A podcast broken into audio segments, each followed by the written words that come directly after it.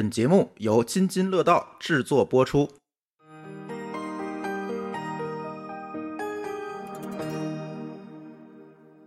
各位听友，大家好啊！这是一期津津乐道。那么这期津津乐道节目呢，由南非旅游局赞助播出。同时呢，我们也感谢日光派对促成本期的合作。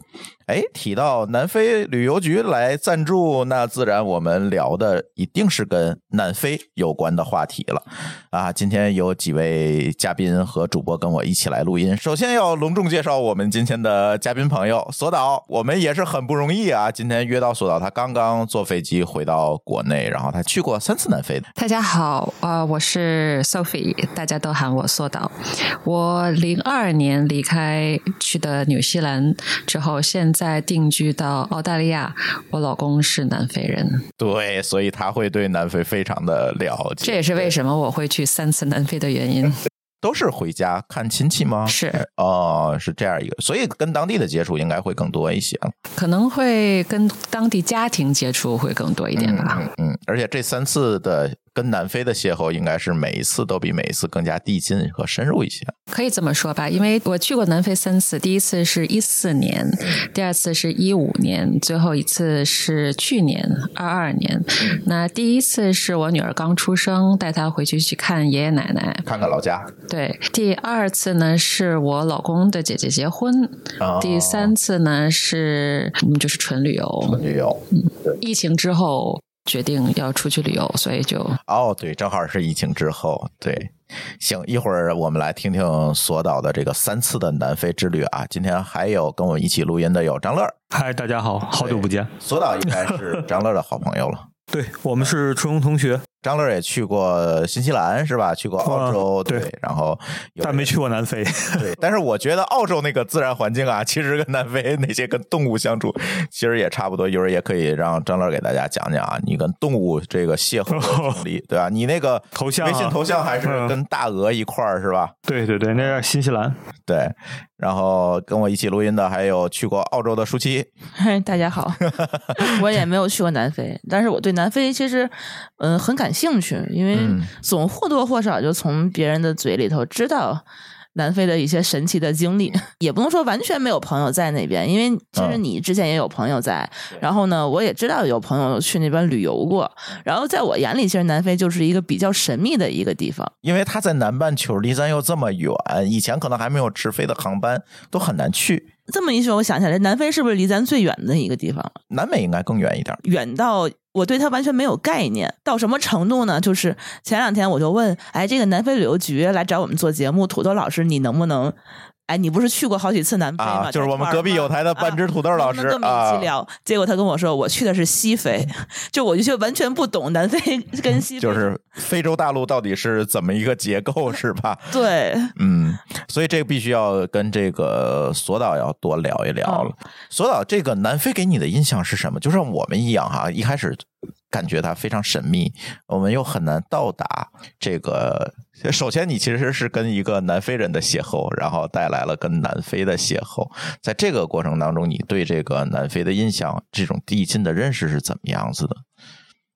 其实，因为我在国外生活了二十多年，那对我来说，其实南非是。一开始我觉得南非就是一个西方的国家，但但是到了南非之后，觉得它又不像，就和我熟悉的国外的环境就不是特别的一样。哎，这怎么说呢？可能是因为，首先说它的地理位置，它是在非洲的南部，那和澳大利亚呢其实是同一个纬度的，所以气候上是非常接近的。哦，所以比如说现在我们和中国是反季，那中国现在是属于秋季，那我们那边是春季，那南非也是春季。嗯，所以在气候上还有在那个海拔上是非常相近。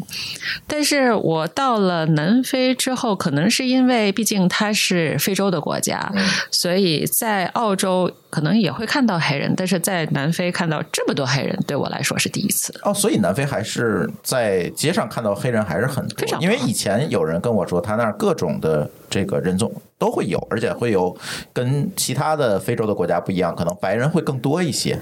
嗯，对的，但是非洲是恰恰相反，他本地人还是更多一些。对，我之前一直不知道南非是一个国家，就是非洲的中部。南部、西部，我以为它是一个非洲的地理位置的这么一个啊，你不认为它是一个国家的概念？对，也很正常，因为大家有的时候提东非、西非去旅游可能多一些，但是东非、西非其实不是一个国家嘛，更多的就是。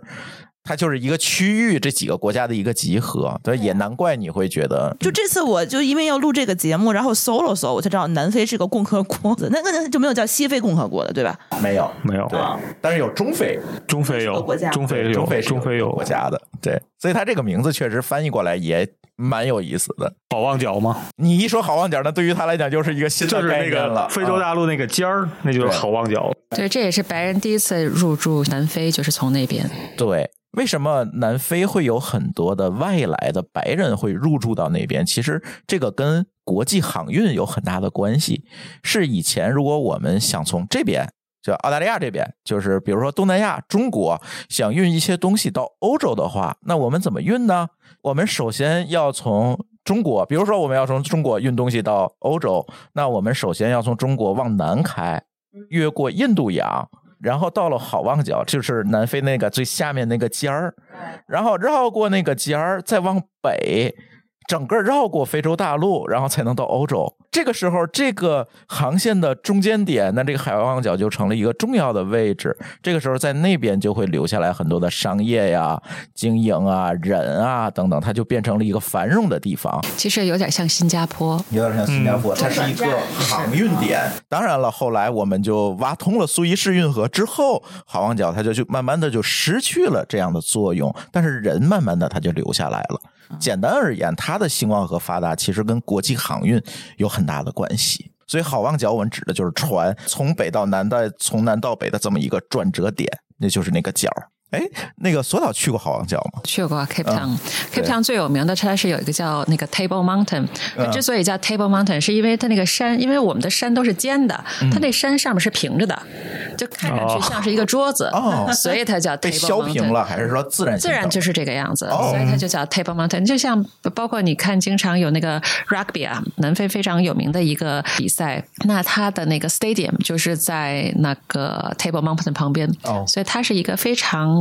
著名的一个旅游的景点，网红打卡点算是，就是标志性建筑物，就是在飞机上还能看到，所以哦，在飞机上就能看到它，因为它比较高，比较大。哦，那当地人也是在那儿作为一个社交的中心，在那儿搞各种好好望角离离市中心非常近，OK，那儿的旅游的景点都是在那个港湾的海边儿，所以可以直接。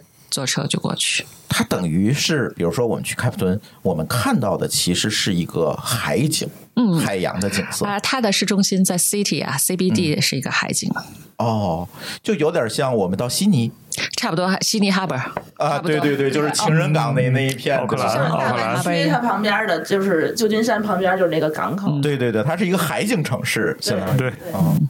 它就跟非洲大陆的内部它不太一样，比如我们去东非、中非，可能我们看到的是里，对对，它这边看的是海岸。那其实它就是应该是当年他们要。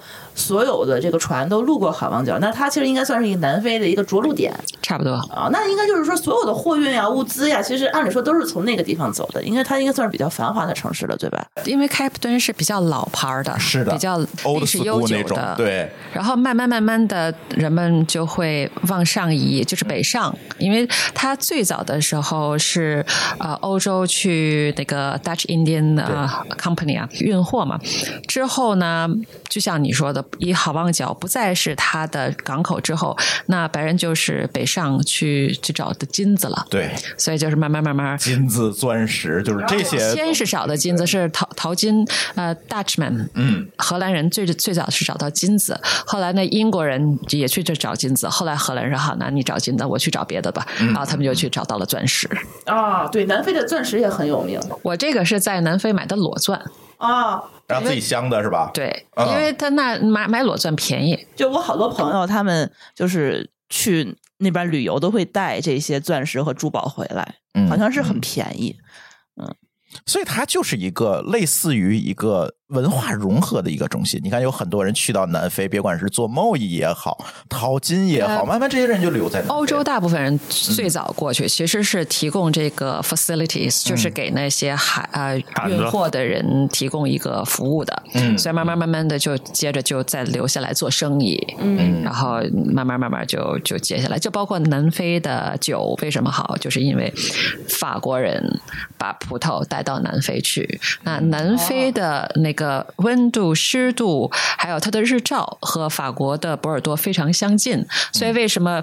南非的红酒和法国的红酒基本上是同一个档次、同一个级别的。哦。哦，所以相当于就是说，他们在那边做生意做时间长了以后，我觉得欧洲的很多吃的爱喝的，我们这喝不到，所以他就把那些工艺啊，把家乡菜都运来了。啊，就有点类似于咱们青岛啤酒那个感觉，你不觉得吗？德国人过来的时候，哎，我喝不着啤酒，我建个厂子吧，就是那个意思。啊，对对对对对，特别像哈，就是各个外来人来融合的这样一个地方，嗯，对。那在这个整个的非洲国家之间，是不是南非这个国家也是相对其他的内陆的国家更加开放和多元？可能是因为呃，欧洲人把他们的文化、把他们的经济、把他们的 know how 都带到了南非去，所以他们相对于欧洲其他的国家更西化一些啊。相对于非洲其他的国家更西化一些。那你老公的家人当年是不是就因为这个做生意，这个从好望角登陆，然后？到南非的，我老公是第三代在南非出生的，是我老公的太爷爷，就是他爸爸的爷爷是第一代去南非的。当时他们就是找工作嘛，啊，他们是从德国过去的，那时候就觉得哎，南非有工作，因为那时候经济就。非常发达嘛，就是有需要很多的打工的人，他就过去了，所以就开始留在那儿。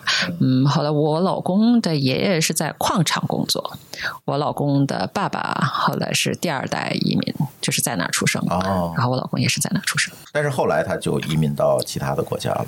呃，后来是我老公被猎头挖走了，挖走了，挖到澳大利亚去了。所以我很好奇，就是他如果那边有这么多欧洲人，嗯，然后呢，还有他非洲本地人，对吧？那他们到底说什么语言？嗯，在南非有很多官方语言，那白人主要说的是两种语言，一个呢是荷兰人、德国人，还有。波兰人他们说的呢是 Afrikaans，是一个混种的 Afrikaans，Afrikaans 那是一种专门语言的名专门的语言，它是把荷兰语、德语还有一些嗯波兰语还有法语的部分单词混合在一起的。你说它是德语吗？它不是。你说它是荷兰语吗？它也不是。它是专门的一种，就是合并在一起的一个语言。这是不是南非语，也不是非洲语，它就叫 Afrikaans，它是专门的嗯 Dutchman 说的一种语言。他们把这些德国、荷兰的后裔。叫 Dutchman，还有呢，就是从英国、呃 Welsh、Welsh、Irish，他们呢就是叫 Englishman，因为他们主要是以英语为主，所以非洲的白人就是 English 和 Afrikaans。那他当地人说什么语言？当地的人就是也是说英语啊，当地的非人也有他们自己的语言。哦，那好多种语言。那他的官方语言是什么呢？他们的官方的语言其实有好几种啊，它都是官方语言，这都是官方语言。但是在学校里边，他一般都会教也。也分区啊，在比如说在 Cape Town，它很多的地方就是学英语和 Afrikaans。那在 Durban，它很多地方就是只是英语。哦，然后就是看你住在哪个地方。那咱外国游客过去之后，英语好使吗？英语可以啊，大部分人都能，所有的人都听得懂英文。所以它其实为什么这么有名？我觉得它也是个非常适合旅游的国家。你看，比如说欧洲的话，你就每每出一个门我感觉每天遇到的人说的语言都不一样。但是在那边的话，一个英语也能走天下。啊，对。所以，对游客也比较友好哈。啊，对啊，感觉就是有点像，类似于你就相当于是一个英语母语的国家了吧？是，所有人都讲英文。英语有没有口音之类的？南非人其实说话有澳大利亚的口音重吗？啊，有。我觉得我因为我刚开始跟我老公接触的时候，我听不懂他在讲什么。啊，就是南非人有非常强的那个口音，可能是因为他们大部分人很多人都因为我老公也讲 Afrikaans 啊，所以他会对，就是会有就。觉得很硬，他他的英语很硬，像美国英语、加拿大英语，他说起来是圆的，但是他们说话是非常 hard，就非常硬的那种感觉。因为我印象里，就德国人的英语是非常好的，非常标准的，就是你绝对是中国人听是能听懂的。所以他还会不会讲德语之类的？我老公德语不会讲，但是他听得懂百分之八十。也是家里人，他们都不是 Afrikaans，因为 Afrikaans 是德语揉在一起的嘛。所以 Afrikaans 这个语言发明就是为了让你们这么一堆欧洲人过来，我们能够发大概都听懂一世界语言，对吧？就是你们每一个的语言，我们都综合过来百分之就是取一个最大公约数，反正你啥也不懂，你也能听懂一部分，是这意思吗？嗯，反正他去荷兰的话能听懂百分之六十和七十，去德国的话能听懂百分之八十。这个发明的很好，感觉这太哎，我觉得他这应该把这 Afrikaans 往这个欧洲给大力推广一下。我们旅游的时候，我觉得就方便很多，学一门就可以了。但是这事儿就是又说回这个旅游这件事情了，因为很多人都跟我说，哎。这个去非洲旅游，我们好像很多友台也组织过这种非洲游哈，包括隔壁友台的班直土豆老师也经常他们之前组织这个非洲游。但是非洲游一提，张总你有没有这个感觉？一提就是我们要去一个非常原始，嗯啊，甚至说不谋之地去是探险的这个感觉。对，我忘了是听综艺节目还是谁说过，那边可能有原始部落吧？有没有？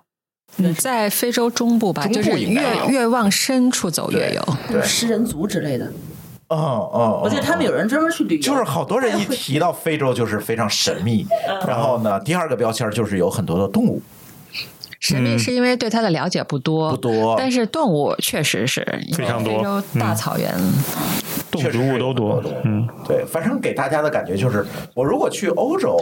去美国，甚至说去南美，我可能看的是人，是吧？南美也得看，你要亚马逊呢？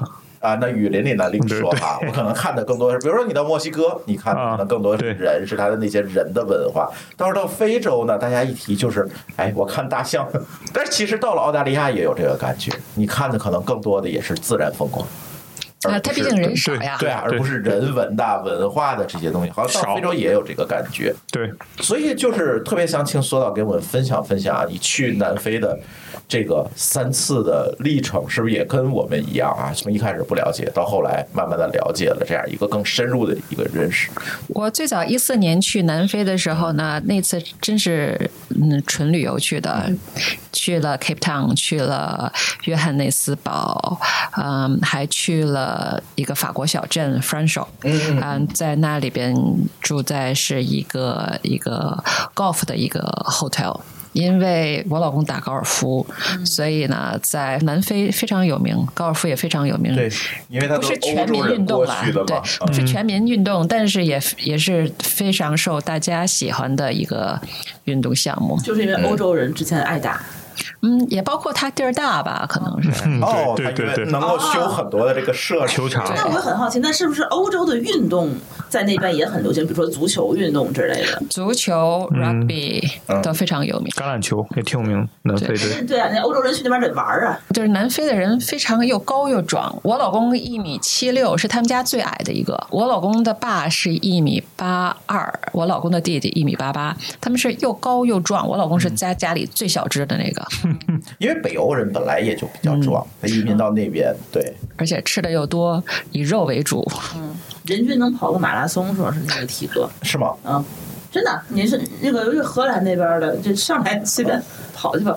我一四年的时候呢，是去了这些地方，然然后我第一次接触的，就像你你们刚才提到的，非洲其实最有名的就是它的 safari，safari，中文的意思，国家公园。嗯，差不多是国家嗯野生公园，嗯，就是一片大野地进去，对对对对，差不多。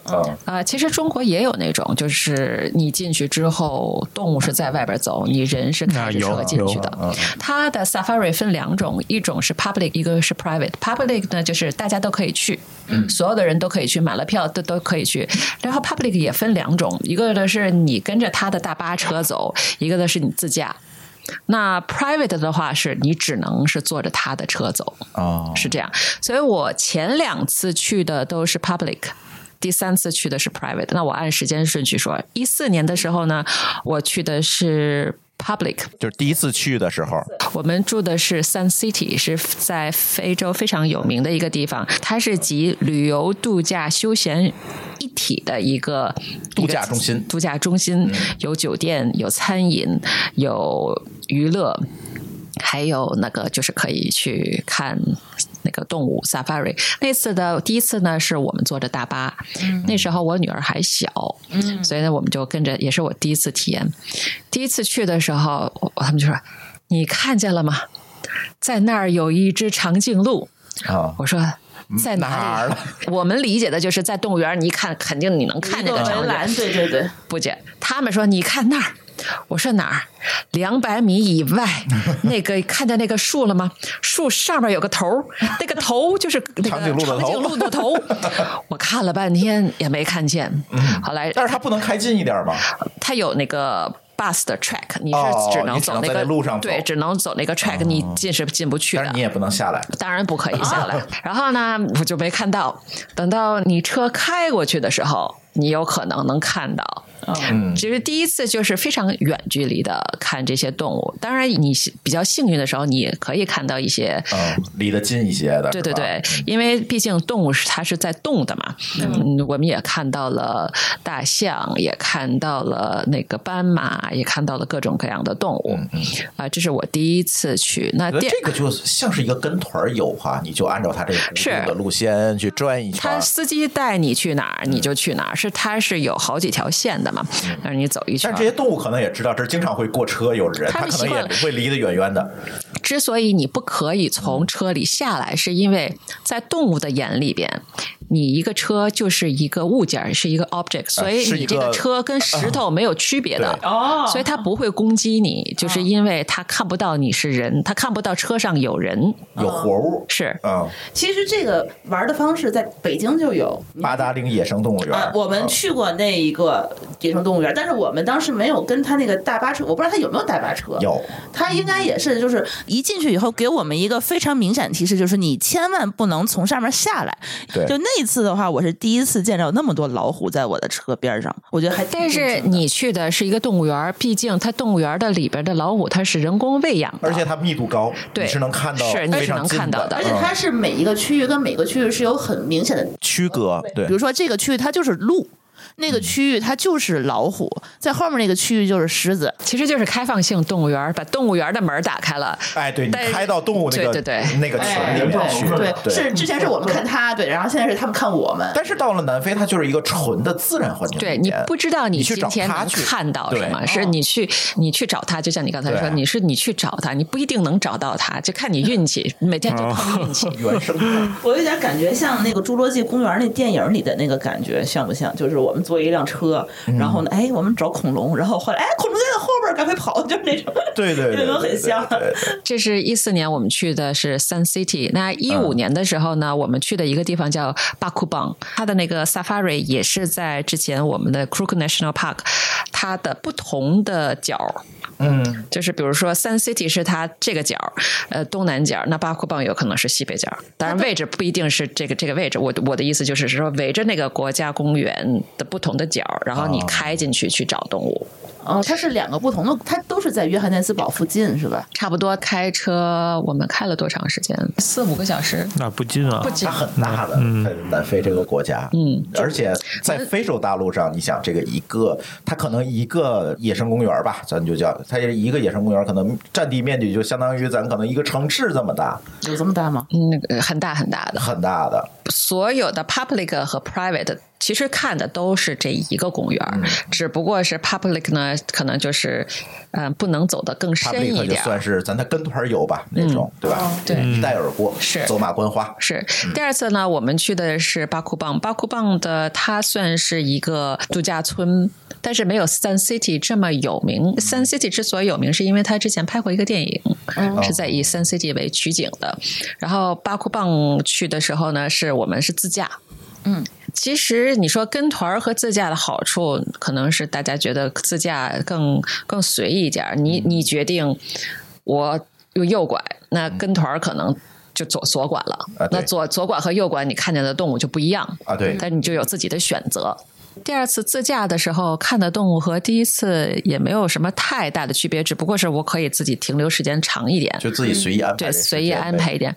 我第三次去年去的，我去的是一个 private reserve，相当于叫我们就叫什么私私人私人定制。这种。这个私人的 reserve 它非常的周到，它从机场把你接到来，接到他们的酒店，嗯，然后呢，所有的地方都有电网，地下也有电网，哦，上面也有电网。那等于这个酒店就是在这个野生公园里面，是的。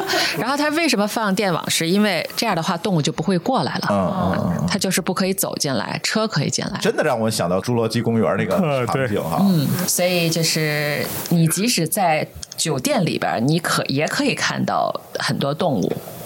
但是就不会太不是那种特别危险的动物，比如说狮子，它不会，因为它有电网拦着。嗯，但但是是小动物可能就钻进来了，对，是。比如猴子，猴子经常有，毕竟是它接触到人了，它不是说没有见过人，所以它会偷吃你的东西，哦。它会找你要吃的，它不会找主动找你直接偷，直接上手，他们那个地方，就是那个泰国有个猴猴子岛，啊直接翻包。他那个猴子很聪明，他知道哪个地方有吃的，嗯嗯嗯嗯。就是他跟人，我觉得他也算是一个比较熟的这么一个关系了。那在这种情况下，会不会有一定危险？应该不会。如果要是在餐桌上桌子你你走你吃剩了嗯饭，那个猴子都是小猴子，不会有。但是我一四年我住 Sun City 的时候，我们会被那个大猩猩进屋里那抢东西体量很，大，比人可能还要大呀！站起来跟我一样大，哦天，站起来可能还比我更高一点儿。等于他！他就是在你的酒店里头来回溜达，是吗？酒店，我们当时住的不 是，我们当时租的是一个 townhouse，是独立的一个嗯 townhouse，、嗯然后楼上的窗户就没有关，他是从楼上二楼的窗户爬进来，但是他知道我们的厨房是在一楼，哦所以直接从二楼往一楼去偷吃东西我觉得他。好像经常来的样子。他去过，因为 Sun City 它就是一个度假村，嗯所以他知道，他轻思熟路，知道你的厨房在哪儿，知道我可以从哪儿进去，所以在那儿你一定要把门窗关好。等于说，它相当于是你们旅游景区旁边的一个小村子，然后这个景区内的，啊啊景区里面的酒店，所以我说它是集度假、娱乐、休闲于一体。它等于。就住在景区里，每天跟这个动物住在一起。对，等于说它这个景区里的动物就是可以随意在这个我得看什么动物，就是像这种能跳、能从树上嗯蹦过来的，这个可以，嗯但其他的哦它有网。肉的啊，因为有那个电网电网哦，哎，那我觉得还挺好玩的，因为很有可能，比如说你在外边喝咖啡，然后直接一个小猴子、小猩猩就从你的前面走过，经常经常看到，这就跟张总在新西兰那个玩大鹅是一样吗？他这还是在海边儿，但是呃，湖边儿湖边儿湖边。但是我是觉得，如果是在一个景区里面，比如说一会儿过来一只猴子，一会儿过来一只鸟，然后比如说跟你一块儿喝咖啡，然后给你点咖啡人家可能不喝。对你你喝咖啡，他吃你的零食，嗯对吧？嗯吃你的点心，我觉得还挺好玩的啊。你你人在的时候，他一般不会，就是在你离开你你前脚走，他后脚就上来，他等着你，嗯它就坐在那儿看看你什么时候走，你一走了，他就立刻就过来吃，他知道你有吃的，然后他，是他才会进来偷。还挺有边界感。那你们会不会多点一点，专门留给他们？哦，他其实是不建议喂的，因为有的时候不知道人能吃的会不会适合动物。对，而且你经常喂它，它可能也就形成习惯了，，会总来。它会会骚扰游客，所以这也是为什么很多地方他说禁止喂食动物的原因。你记得咱们去澳洲的时候，在那个海边儿嗯吃饭的时候，就有一个牌子，就不让你去喂这个海鸟，就是怕你喂多了之后，它啊习习惯了总来就会袭击哦人。扰客，对其实你要不喂的话，它可能也就不会翻山越岭，跳过那个网子，一直往里钻。对它如果预期每次来它都能看到食物，那它肯定是总来嘛。嗯，我觉得会有这个原因。那比如说那国家公园有没有专门可以喂的地方？没有，它是野生的。这个哦和我们所谓的旅游景点区别，就是它是纯原生态的，所以在那儿，狮子就是会捕猎，就会吃斑马，吃鹿、吃斑马、吃长颈鹿，它就是会的。它嗯没有人工喂的，你饿死了，你就是饿死了，没有食物，那其实是很残忍的一个生物链。嗯，是我们真的是在城市里边看不到的，它就是一个很非常现实的一个原始生物链。它是一个非常大的生态，其实它应该就是一个原始的，就是这个样子，只是我们开辟，我们才是侵入者，我们去看人家是这样。对，你要从车上下去，那你也成生态链里的一环了。我上次去年我去南非的时候，我们是和私人的 resort 一起走。我们的一辆车是那种非常高的那种坦克式的那种越野车。我们车上是有两个，一个是司机，一个是叫 tracker。他的 tracker 呢是什么？是坐在司机旁边导游吗？嗯，他不叫导游，他 tracker 是他可以看动物。他们的人会训练，比如说看地上的爪子，他就知道这是什么动物的。嗯嗯。然后呢，看粪便，他就知道是什么动物的。离多远？甚至说，呃，可以的，因为因为因为看粪便的那个湿度还是干度，他就知道哦，这是什么动物。然后看它的脚印和它的方向，知道好，我们去这边开。哦，他就像那个跟那个公共的团就不太一样了，你就可以去追着看动物。完全不一样，而且他这个酒店里边有很多个这样的车，像我们是我们家人一辆车，那他们所有的车上都有不讲机，嗯，所以说，哎，我发现一头狮子在什么什么什么地方，然后大家都一起过去。我当时也问我说：“你们车上备枪吗？万一狮子袭击我们，他们不备枪的。”就只能跑，不是不跑，因为狮子不会攻击你，只要你不下车，它就不会攻击你。还有一个呢，是私人的那个度假村，它最大的区别，它是一般不接受十二岁以下的小朋友。哦，呃，public 的会接受，谁都可以去，因为他坐大巴比较高嘛，那个不会被袭击。嗯，但是这个私人他一般不接受呃小朋友，还有一个最大的原因就是小朋友他叫。会影响动物哦，尖叫对，会比如说它太高兴，哎妈，你快看，这有一只狮子，反而会引起狮子的反应。否则的话，它只看到你的车，它是对它没有任何的兴趣的。所以要保持安静，在这个车是。我想象一下，就是你们看下面有一个脚印儿，然后追着狮子，哎往那边看，找到了以后，你们是停在那里？我们停在那里看它干干什么？对吧？不能再往前开了，对吧？发到有的时候是非常近的，我和狮子。最近的一次其实是一个小臂的距离，我手小臂的距离。那个车肯定是全封闭的，不是敞篷车，是敞篷车。你们为什么要开敞篷车？因为那只有这种车，只要一站起来，那个手挥一下，就是能够够到你们的。可以这么讲，他不用挥手，我都可以猫到狮子这个距离。我小臂的距离是我和狮子的距离。OK，但是就是在我的认知里头，这个其实。就有点可怕了，但是按理说，在他们来看的话，这就是 OK 的，是安全的。对谁来说？对狮子还是对南非人？他们觉得这个距离。对于导游和向导来讲，我第一天去和我第二天去的感觉都不一样。我第一天去就害怕呀，那肯定害怕呀，因为我就敞篷车呀，敞篷车呀，他就是小臂的距离啊，我都能摸到他，他也站起来就能吃到我的距离。但是他就是不理你，他不理我呀。但是你也不能伸手出去摸他，当然不可以啊，那手就没了，他也会受惊吓的。还有一个，我有问我们的司机，我说他不会攻击你，一是因为他看不到你，因为他看你坐在车里，他就相当于看一块石。头在动，所以它不会攻击一块石头。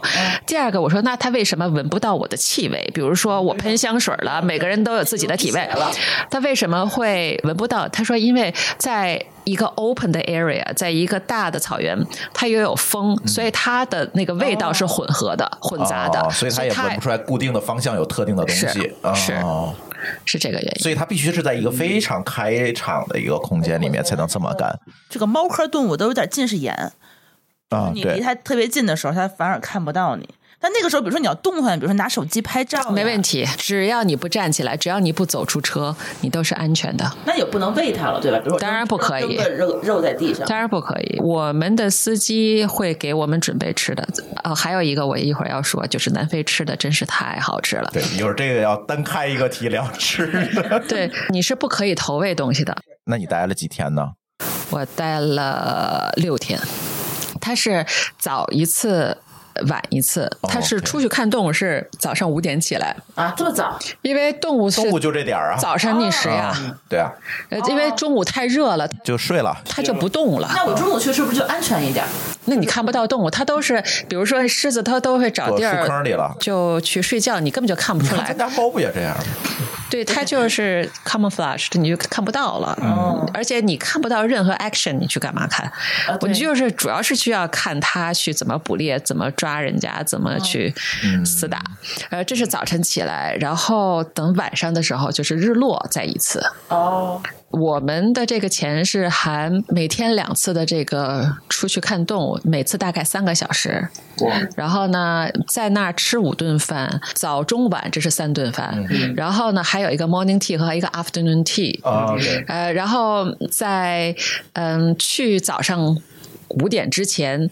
你还在吃一个小加餐，就怕你饿嘛，吃个小加餐，所以大概是一天吃六顿饭。嗯，虽然每天看的不一样啊，但是真的其实挺累的，一天六个小时，上午三个小时，下午三个小时，而且有的时候你能看到，有的时候你看不到动物。所以待一周可能也就够了。对，像我们就待的算是时间最长的，大部分都是待两天、三天，是一种体验，然后就去其他的地方。因为我们其他的地方我看过了，所以我们就专心在一个地方多待的时间长一点。干得过这件事情，这样一趟体验，我觉得可以的。相当于住那个酒店，然后它这是一个酒店配套服务，对吧？就是说你直接对，它，它是一个度假的一个哦 package，它一个 package 对，就发车了，然后就直接去那个车上，他就给你开到那个地方，嗯。我觉得还挺好玩的这种感觉。非洲看动物是全世界你其他地方感受不到的，嗯，因为每天你能不知道你要看到什么动物，嗯而且你不知道那个动物会要做什么，所以很多奇遇的地方你是看不到的。我是说在其他的国家，有什么奇遇吗？这次我老公把手机丢了，也不敢下车去捡。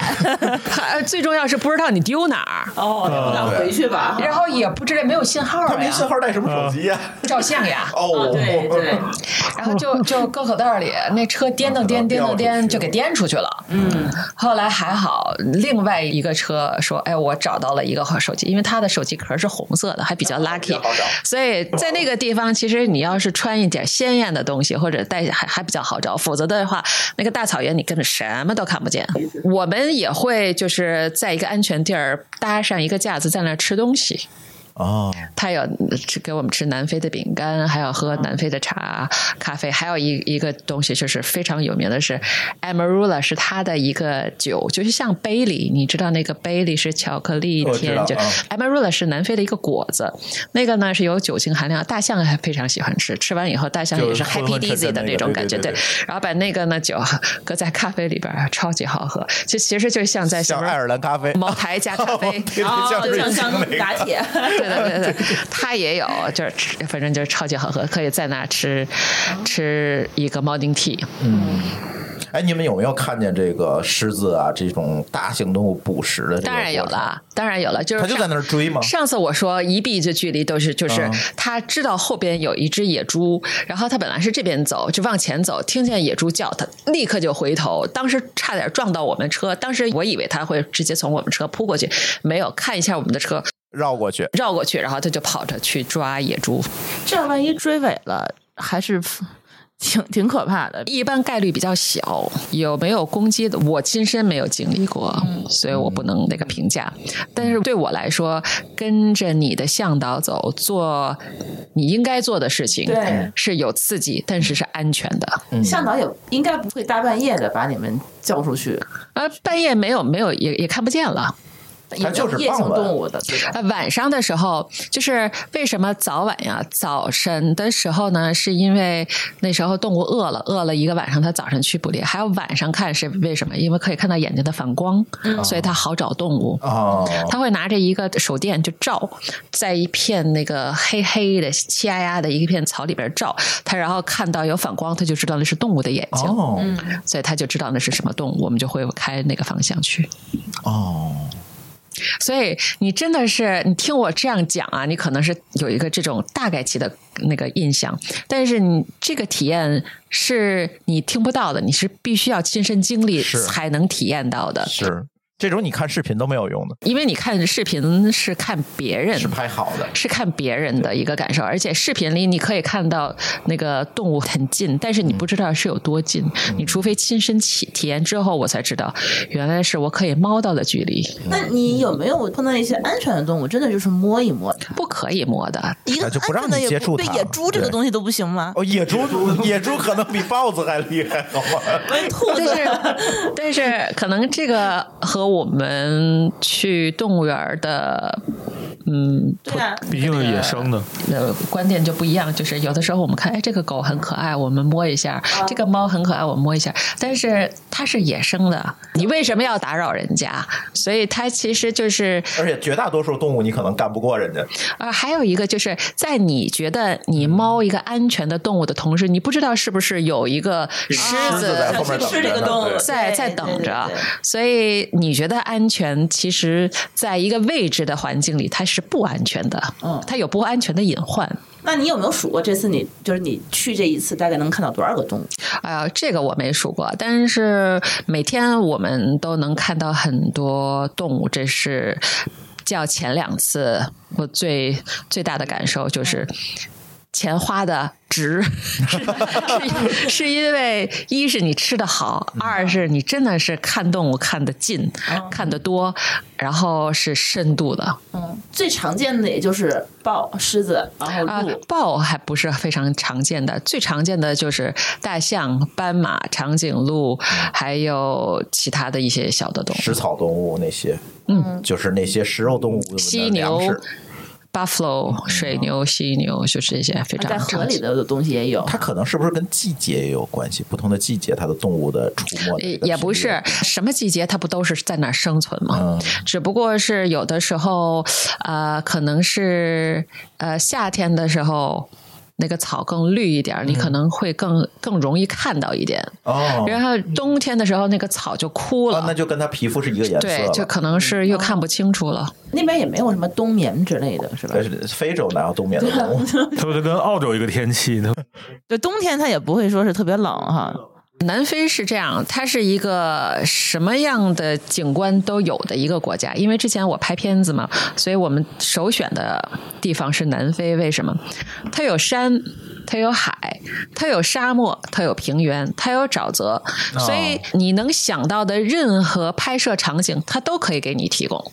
所以，比如说你你说我要去拍一个滑雪的，那我要去，比如说我去纽西兰，但是纽西兰它没有沙漠。那我如果要嗯是有场景切换，那我还要去另外一个国家，我去拍沙漠。那我去了一个地儿，但是它又没有海，那我是不是又要飞另外一个地儿去拍海？哦，对，它都有南非一站式就都能拍到。这个就是南非特有的一个地方，这也是为什么当时南非一直是这么多年拍片首选的一个地方，就是因为它什么都有。你想象吧，你想要的它什么都有，而且基础设施啊，各方面也相对的来讲完善。它非常非常完善。对，而且它的价格也比较合理。嗯那边的那个技术人员也都是全世界的，顶尖儿的技术人员，嗯，所以在南非拍摄是首选的。那除了刚才我们说这个野生动物园儿，应该说还有什么？有海，然后还有那在南非，我们看过鲸鱼，我们看过企鹅，我们在开的路上还有企，鹅，有企鹅。海王角那它是不是这个往南的这个海岸线基本都有。它确实旅游资源很丰富哈，是一个你其他国家看不到的，在其他国家，就像你刚才说，其他国家是以人为主，那人为主就是你看建筑，看它的历史文化历史文化还有美食。那是在非洲呢，这些也有，但是它还有其他国家提供不了的，就是它的 safari。我觉得 safari 是人一生一定要去的一个地方，就是 bucket list 你一定要画勾的这么一个地方。但我旅游局送咱这个机会吗？我置换一下，对你们找个幸运观众，然后陪团一块儿陪团一块儿去一下。对啊，就是前两次我去 Safari 印象不是特别深，就是因为没有这么近距离的看，嗯所以我觉得啊，如果要是嗯再去的话，一定是去这种私人定制的，嗯会会比较好一点。所以他一开始的那两个就是大巴的那种，他是就是沿着固定路线，它也不会往深入的里面去开，对不对？是，而且它时间有限。就比如说，它绕这一圈儿是一个小时，你就出来了。对，就是你看得到就看，看不到你就拉倒了。对，或者是你看着它那个在捕猎，但是时间到你必须走，所以你也看不够一个完整的画面。嗯，所以说私人的话还能跟着它往里面进去，还能追着他跑，是看着更近一点。对，私人化就是人性化定制嘛。嗯，所以你今天想走这边，那我就走这边；我今天去找大象，那我就今天一天给你找大象。啊，就你可以提要求是吗？就是可以的。看什么？嗯，我们的 driver 和 tracker 都是非常非常有经验的，是当地人，非常非常好，好好玩啊。那第三次你就是私人的这个有名字吗？就是大家。比如说，也想去报这个私人的这个叫什么 Safari 这个东西，有啊，回头咱写在那个节目的 show note 里面就好了。叫 Kapama，Kapama River Resort。但是是不是南非就有很多的这种？有很多的，我去的是只不过是其中之一的一个，它有很多的这个。它这种供给应该非常丰富。那它就这样的地方，它大部分分布在南非的哪个城市周边？比如说，我们先去，比如约翰内斯堡，它是不是周围就可以有几个？我们第三次去的是直接从约翰内斯堡飞到了另外就是这个卡帕马的附近的一个机场。嗯，它是在哪个方向的一个城市呢？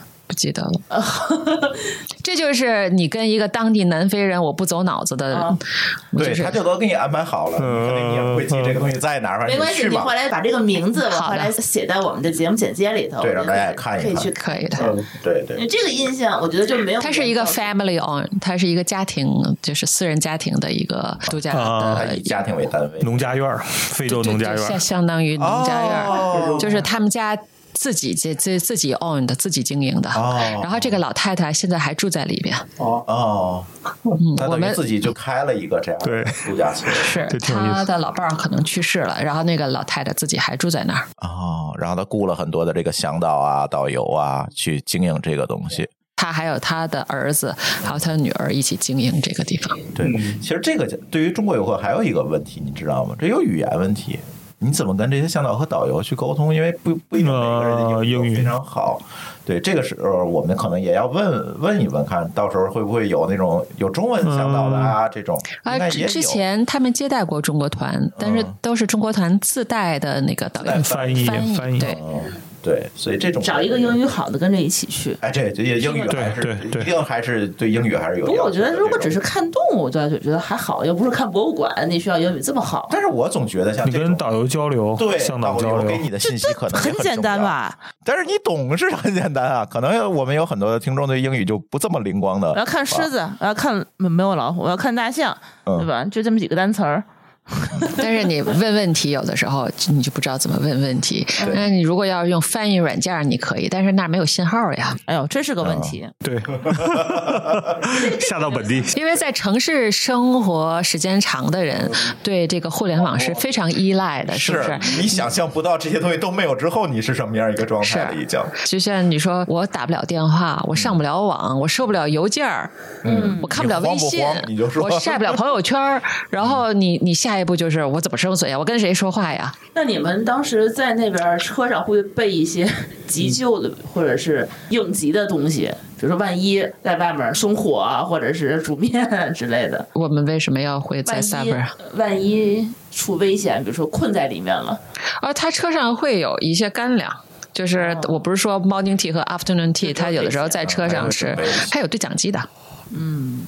而且，如果你出车，你几个小时之后不回来，他们肯定也会去找你去。那我们是随身带着对讲机出门，是不是也可以？对，弄个公共频道，我们就直接可以呼救了。但是我相信啊，这种非常对于人家来，你看着很野是吧？嗯。但是对于人家来讲，是一个很成熟的一个旅游项目。对。你放心，出事的概率早就给你都屏蔽的差不多了。你想，他就住在那个里面，对他都住在那个里面了。你你说你能有什么大的问题？我相信他不会有什么大的问题的。所以你不用考虑的这么多。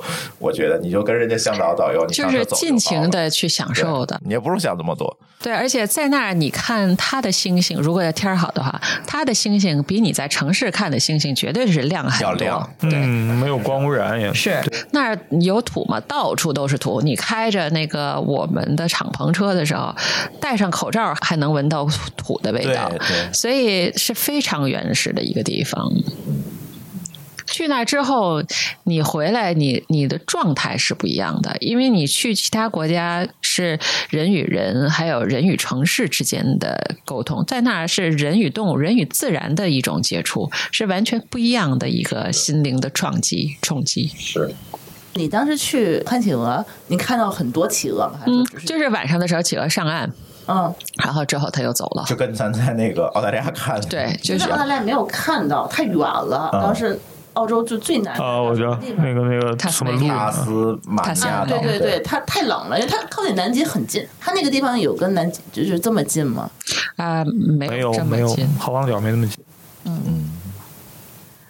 哎，那就说回来，刚才野生动物园说了这么多哈，我觉得我最关心的还是刚才我们提到美食的，因为我有天津人嘛一个非常粗浅的认知啊，就是一般的移民城市、移民国家吃的都好吃，是因为它有很多菜种的融合和发展在里面。你比如说天津菜，你看。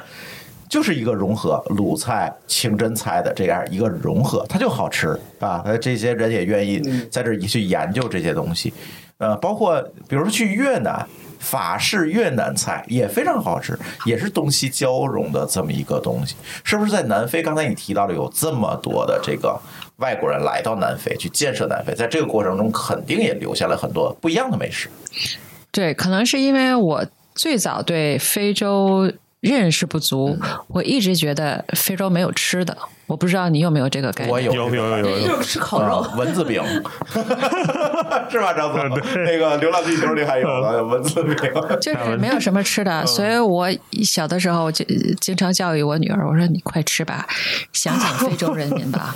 啊，对那边觉得贫穷，对对就是贫穷的不是南非呀、对，就看是非洲哪儿。所以我一直就觉得非洲吃的不多，嗯，但是呢，去了之后，我女儿说：“妈妈，非洲人民吃的非常好呀。”是他吃的是真的是非常丰富，他就像你刚才说的，在南非我能吃到印度餐、日本餐、中餐、法餐、葡萄牙餐、意大利餐，因为它有各国的移民，嗯，所以他会把它都介绍到南非去。但是它有没有改良？肯定有改良，就包括在中国的 KFC 和麦当劳一样吗？和国外吃的不一样的，它是根据当地人口味，它有进行了一个调整。嗯，所以在非洲，它首先它量大。它我人我壮啊对啊，我说我老我老公他们吃了吃了很多肉，他们是以肉为主，嗯吃了很多肉，然后他们最有名的就是 barbecue，烤肉啊，嗯，他们是用炭烤，他们还不喜欢在澳大利亚都是什么弄个煤气炉在上面烤，啊他们是用炭烤，他们觉得这个味道是不一样的哎，。就像在淄博烧烤一样，必须得用炭。啊、对，虽然是，所以他们就吃了很多 barbecue，然后呢，就是各国的美食融合在一起。那南非还有非常有名的就是 Bolton，Bolton 和 Borovo，它是 sausage，就是香肠，啊，香肠，但是它有里边加了很多的那个料儿，不同的 herbs，加了好啊，多料。在香肠里面加的，是做的时候加进去的。对对哦，跟德国香肠很像吗？差不多，差不多吧，差不多。但是德国香肠它是只有肉啊，它没有料啊。它没有料儿，嗯，那个阿拉伯有料儿，但它也有料，但是嗯它跟阿拉伯的料又不一样，它是自己的料，所以它就是做出来那个香肠非常有名儿那。也烤着吃吗？b 比 Q 了？嗯，也是烤着吃的，早晨就吃那个，我天哪！啊，我想象早上、中午、晚上都可以吃。然后呢，还有一个就是像咱们的牛肉干儿。包疼，嗯嗯，我之前不喜欢吃，那多硌牙呀，这么大。就一条儿一条儿的，嗯嗯嗯，有肥有肉的，不同口味的，也是那种风干的吗？差不多。哦，对，就是嗯，jerky，我们在美国吃的叫 jerky 啊，就差不多的这种，哦它叫波腾，就是非常好吃。啊那个都肉食都是。蛋白质啊，对啊，都是蛋白质，都是肉食。是你吃一条以后就饱了。这种半条你就饱了。它不是这么一条，它是可以切一小片一小片的那种。嗯嗯，不然你也没法咬，可能。呃，对，对对对，就是牛肉干儿，嗯，也是非常好吃。然后那边人喝酒，就像我刚才说的，他的红酒、白酒都非常有名。那他会不会就像我们到了湾区啊，或者到了法国一样，有很多的酒庄这种？有啊，当然有。他的酒庄大部分都是法国的酒庄，他大部分都是法国移民，法国是过来的人还有还有意大利，意大利、法国移民后裔在那边开酒庄。嗯嗯嗯，你有去过他们酒庄？我有去过一个，在那个他有个法国小镇啊啊，叫那它也很有名，这个法国小镇这个地方。，French Oak。One Shock 哈。对对对，它这边的酒应该，如果是当年法国人过来，那应该就是老世界的那种葡萄酒。它的酿制还有包括它的葡萄，嗯酒不就是是味道不一样，就是看葡萄嘛。所以它的葡萄的品种是从法国进的啊所以为什么它的红酒和法国的红酒非常相似，就是因为同样的葡萄。OK，然后还有就是它的日照水和波尔多非常相似，所以它的就是一个南纬一个北纬嘛，对吧？但是纬度是一样的。那价格呢？价格，南非的红酒有的时候会稍微再便宜一点。南非的红酒要比白酒有名，它的红酒在世界酒里边排名还非常靠前的。因为我当时在波尔多有拍过波尔多酒展，所以当时有很多南非的酒去参展。它的酒非常红酒要比白酒有名，就是因为它的葡萄。嗯嗯。它因为当时带过去的这个葡萄在当地都种植成片，而且也成熟了你这么多年了，对吧是？它已经形成了自己特有的风格了。我相信，比如说跟波尔多比，它这边的葡萄酒肯定还是有自己独有的风味和一些。而且它的南非的红酒会更柔一点，柔和一点。但你看，它一定有自己独有的东西。呃，澳大利亚的红酒可能会更干一点、dry 一点，可能是因为澳大利亚的日照也会更强一点。那南非的红酒会更柔一点，口感会更好一点。嗯，我觉得可能对华人来说更更接受一点。那这些红酒在当地人的眼里怎么看？他们平时也喝吗？还是对啊，说它就主要就是卖出去？他就是吃肉喝酒呀。啊但是它主要就是喝红酒。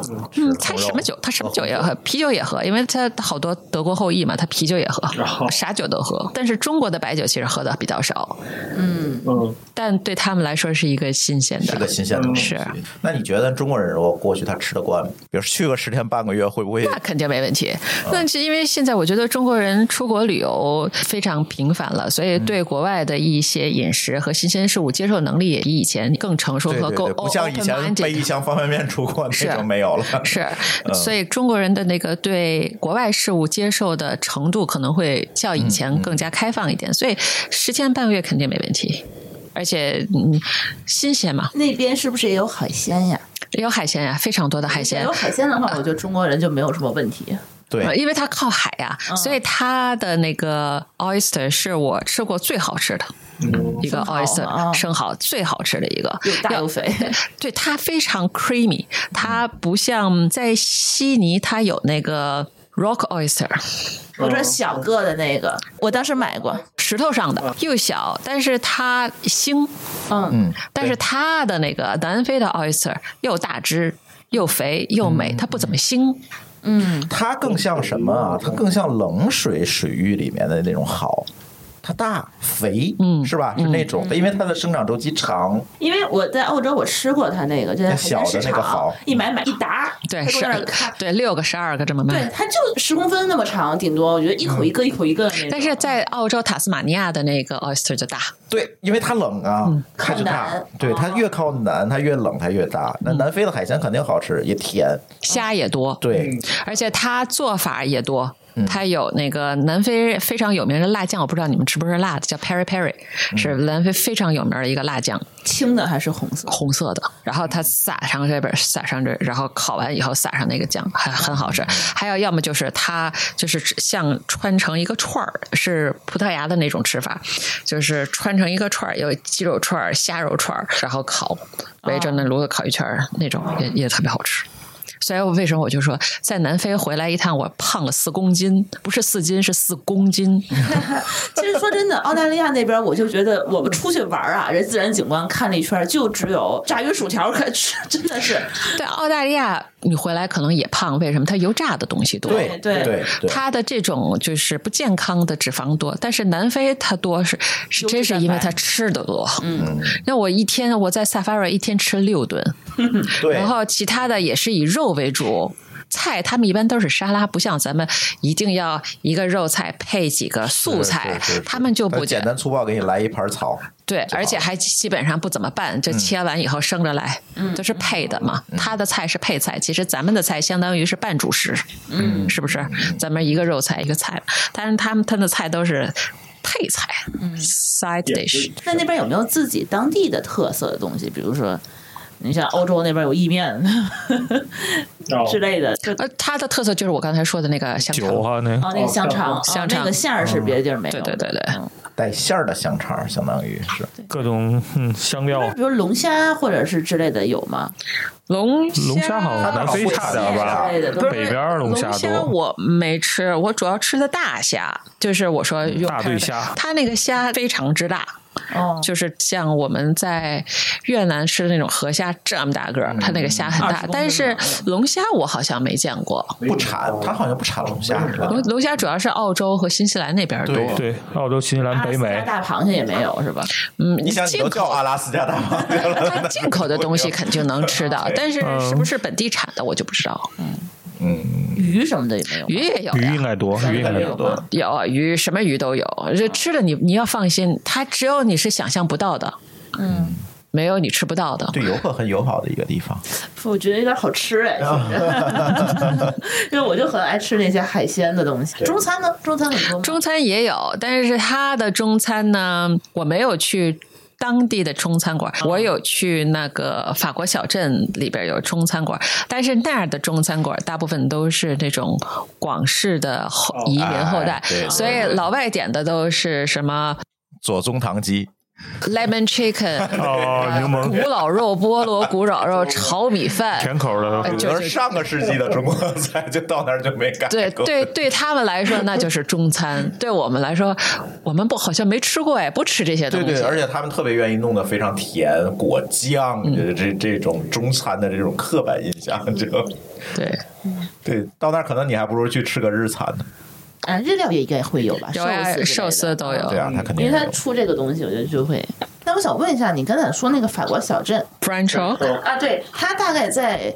南非的哪个城市？就从什么地方可以去？我们当时是从约翰内斯堡，我们都是从约翰内斯堡，因为家人在那。对，因为我老公他爸妈住在约翰内斯堡，我三次去南非都是先飞约翰内斯堡，先回家。对，是先飞那儿，然后再从那儿去。我们开车开了很久，但是具体在哪个位置？我回头给你估一下啊！啊，反正就是从 从那个约翰内斯堡去是可以到的，对吧？肯定是。比如说我们国内的人要去的话，你是比较推荐先从约翰内斯堡那边啊，可以直接飞开普敦啊，你不一定非去约翰内斯堡。其实它的那个它的 Safari 啊，是可以从这儿去，可以从那儿去，哪个城市都可以去。它靠中间是吧？是。然后这些大城市都靠海岸，是是这样？我我理解一下他们的。这个国家公园它是在沙漠里面吗？不在沙漠里边，但是不在海边，是在稍微内陆一点哦，中部地区啊，所以它的城市都在外围。所以你往中间飞，就海岸线都是沿海城市就比较发达，对。然后我们再开到中部地区去玩，或者飞到中部地区，是。啊哦，这么个意思，是。对，其实约翰内斯堡我没怎么溜，我主要是就是去那个 safari，嗯，溜的就是看的就是看那个 Cape Town，其他的地儿没怎么溜，就感觉约堡可能更像是上海，开普敦更像是北京。有没有这个感觉？没有，我觉得我觉得开顿更像上海，更像上海。约翰内斯堡更像北京。哦。你说到了，哦，我说反了，好，你说到了，嗯，因为 Cape Town 它因为是更更有那个，它更开放，小巴黎，它从历史上可能就是港口啊这种，就是像上海之前不是也是经常做贸易，做贸易。有港口和贸易，Cape Town 是一样的。哦，是这样一个概念。所以，比如说你去飞，那你可以飞到开普敦看看好望角，然后飞到里面去看看动物。那我有问题了，这个地方适合自驾吗？会不会开到 Safari 去？自驾是因为你在路上可能你会看到一些风景，因为它的惊喜可能都在特定的地方。它有一段花海的那条路啊是非常美的，那个是值得自驾。花海在哪里？花海是在就是那个法国小镇附近哦，也是在 French Shock 什么差不多那个地方有一个 Ocean Road，它是沿海，然后呢，它有到了一定的季节，它两边都是花儿。哦，你开着这么一长长好几十公里，两边都是花，好几十公里，对，特别特别美。然后但是里边还有一个自己的 forest，自己的森林，的森林公园，那里边有自己独特的大象，那里的大象又是一个品种。和非洲大象又不一样，非洲大象和我们亚洲大象，你知道最大的区别是什么？体型吗？除了那个呢？颜色吗？耳朵啊，大耳朵吗？非洲象耳朵要比亚洲象耳朵大哦。然后呢，那个 forest 里边的大象的耳朵会稍微小一点哦。但我没去过啊，我老公跟我讲说那里边的大象的耳朵会稍微小一点，它的品种和野生的大象又不一样。它那个花海，它是什么花呀？我去的时候我没看到，嗯，我去的时候可能是季节不对啊。我去的时候只是沿着海边走，和澳洲的风景非常像。嗯，它也是一边海岸线一边悬崖，是差不多。那就跟一号公路的感觉差不多。会有大洋路，可能澳洲更熟一点。对对，嗯嗯。所以花海有没有特定的时间呀？我记得应该有，因为它是有季节性的。我去的时候就是没走那儿，就看没有看到花儿但是我记着我看到了很多海，因为我记得我是在那儿附近吃的生蚝。你看，又是因为又是因为吃才记着了。我刚才有搜到啊，花海的是每年的八月底到九月中旬，是南非赏花最佳的春天吧？就相当于它现在的在在那就秋天吗？哦，你要说它是反着的，对不？对。那你上次没有赶到，可能是因为它还天季节不对。对。一个是马纳跨栏，有这个地儿吗？马纳跨栏，它主要是不知道。开普敦以西约六百公里，另外一个什么西海岸哦，好远啊，也是在开普敦附近。嗯，那就说我们去开普敦其实是可以走那个花海那条路的，可以以开普敦为中心，然后你去附近的这些地方就都可以。因为它毕竟是挨着海的嘛，海线的。而且因为开普敦是著名旅游景点，可能我不知道有没有这个对航班可能会多一些，会多一点。而且那边因为是旅游城市，所以它的旅游设施配套设施会好，会好一点。那约翰内斯堡其实就稍微有点靠内陆了，对吧？嗯嗯，对吧？它是应该是在它往北一点，对东北部，对，所以它应该是去那些国家公园可能会更近一点，感觉它离中部会近。嗯，这个南非的货币啊，一个澳币现在是相当于十一到十二南非钱，一个澳币是五个人民币。我算一下，那就像人民币跟南非币就是一比二嘛，汇率大概是一比二。我记得以前是一比一，差不多他们都这么算。一个人民币是二点五、二点六个南非钱。南非币之前有一段时间非常值钱，它比美金还值钱。但是现在就不行，嗯，贬值了。那我们其实去南非旅游，如果不是走非常高端的那种私人定制团，其实要这么想的话也也算是蛮便宜的了。它消费高吗？嗯，消费还可以吧。吃的上面，人均人均大概多少？人均你看你吃什么？就是比如说你我说刚才说的吃的那一盘虾吧，那一盘虾大概和澳币是八九个澳币。四十人民币，四人民币，好便宜啊！对，那一盘大虾呢？对吧？四一盘一盘大虾，还超级大的个虾，还米饭是免费的。哦，所以它吃上面真心不贵，嗯吃的量又多，味儿又好，价格又便宜，所以南非真的是吃上绝对是没挑的。嗯，玩呢，我觉得我是建议啊，去那种私人的。因为你毕竟是你来都来了，不，你毕竟就去一次。像我去的时间多，是因为那那那边有家人，所以我可能会经常去。但是如果我们作为游客的话，一生就去一次，你干嘛不体验一次最印象深刻的，或者是更深度的这种游？对你毕竟去你都去了，而且你也不可能像其他的景点，你比如说咱去日本啊、去美国，可能一年都能去好几次。这种地儿你的去次数多，好像也。就太远嘛，你太耗精力。而且对小朋友来说啊，我觉得是一个非常好的一个教育，因为我女儿是旷课去的南非，我跟学校校长请假的时候，他说啊去吧，因为对于小朋友来说，读万卷书不如行万里路，你真的是。他们的同学说：“哎，我们今天在学校组织，我们来看个动物园，去看个什么袋鼠考拉。”我女儿是在非洲沙漠啊看大象、狮子、大象，所以她的体验是不一样的，是一个视野的开阔。是，所以我觉得对小朋友来说，太小可能没有意义，不建议花这么多钱太小的孩子去。开私人团是十二岁是吧？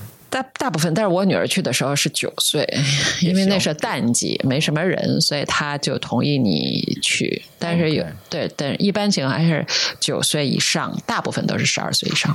她什么时候是淡季呢？就是稍微少一点。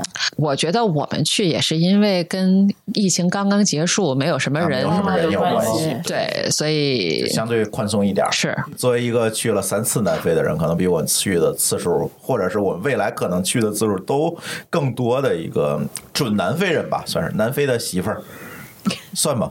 算肯定算对吧？南非移民的媳妇儿，呃，毕竟家人在那边嘛。嗯，说到你对南非有什么样的一个深度体验之后啊，这三次深度体验以后，你对他的一个感受是怎么样子的？其实总结就是，人生其实就这么几十年，该享受的一定要享受，该看的一定要看。所以喜欢吃的，南非是不二之选。嗯，喜欢自然的。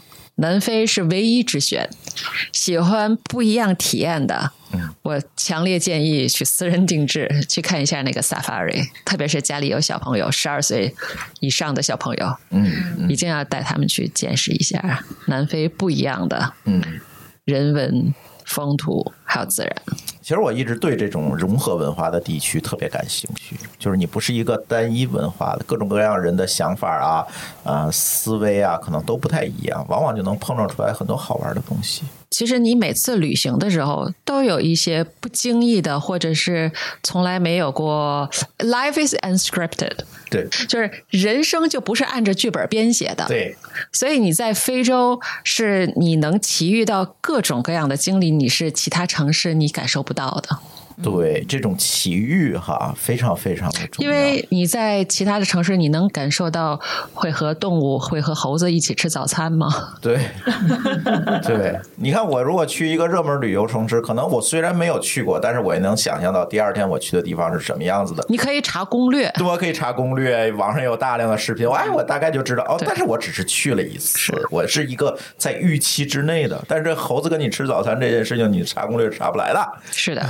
你 你你等着他，他还不一定来的。哎，对，这种很好玩。而且我们去其他地方都是景点，但是这个地方的话，感觉是我们其实是你才是入侵者。对，进入到他们的生活、他们的环境里面去观察，它是不一样的一个感受。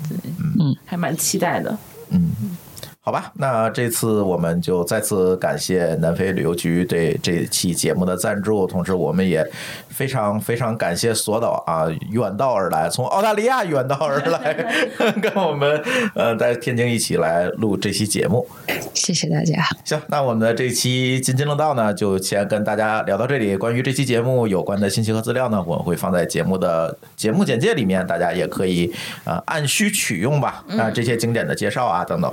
行。那我们这期节目呢，就先跟大家聊到这里，感谢大家收听，我们下期节目再见，拜拜，拜拜，再见。感谢您收听本期节目。本期播客节目由津津乐道制作播出。您也可以在我们的官网 d a o 点 f m 找到我们的更多内容作品。如果您喜欢我们的节目，欢迎在微信、微博、朋友圈等社交媒体转发分享。您的分享对我们而言十分重要。如果您希望与我们互动，可以关注我们的微信公众号“津津乐道播客”，天津的津，欢乐的乐，道路的道。在关注后按提示操作，即可加入我们的听友社群。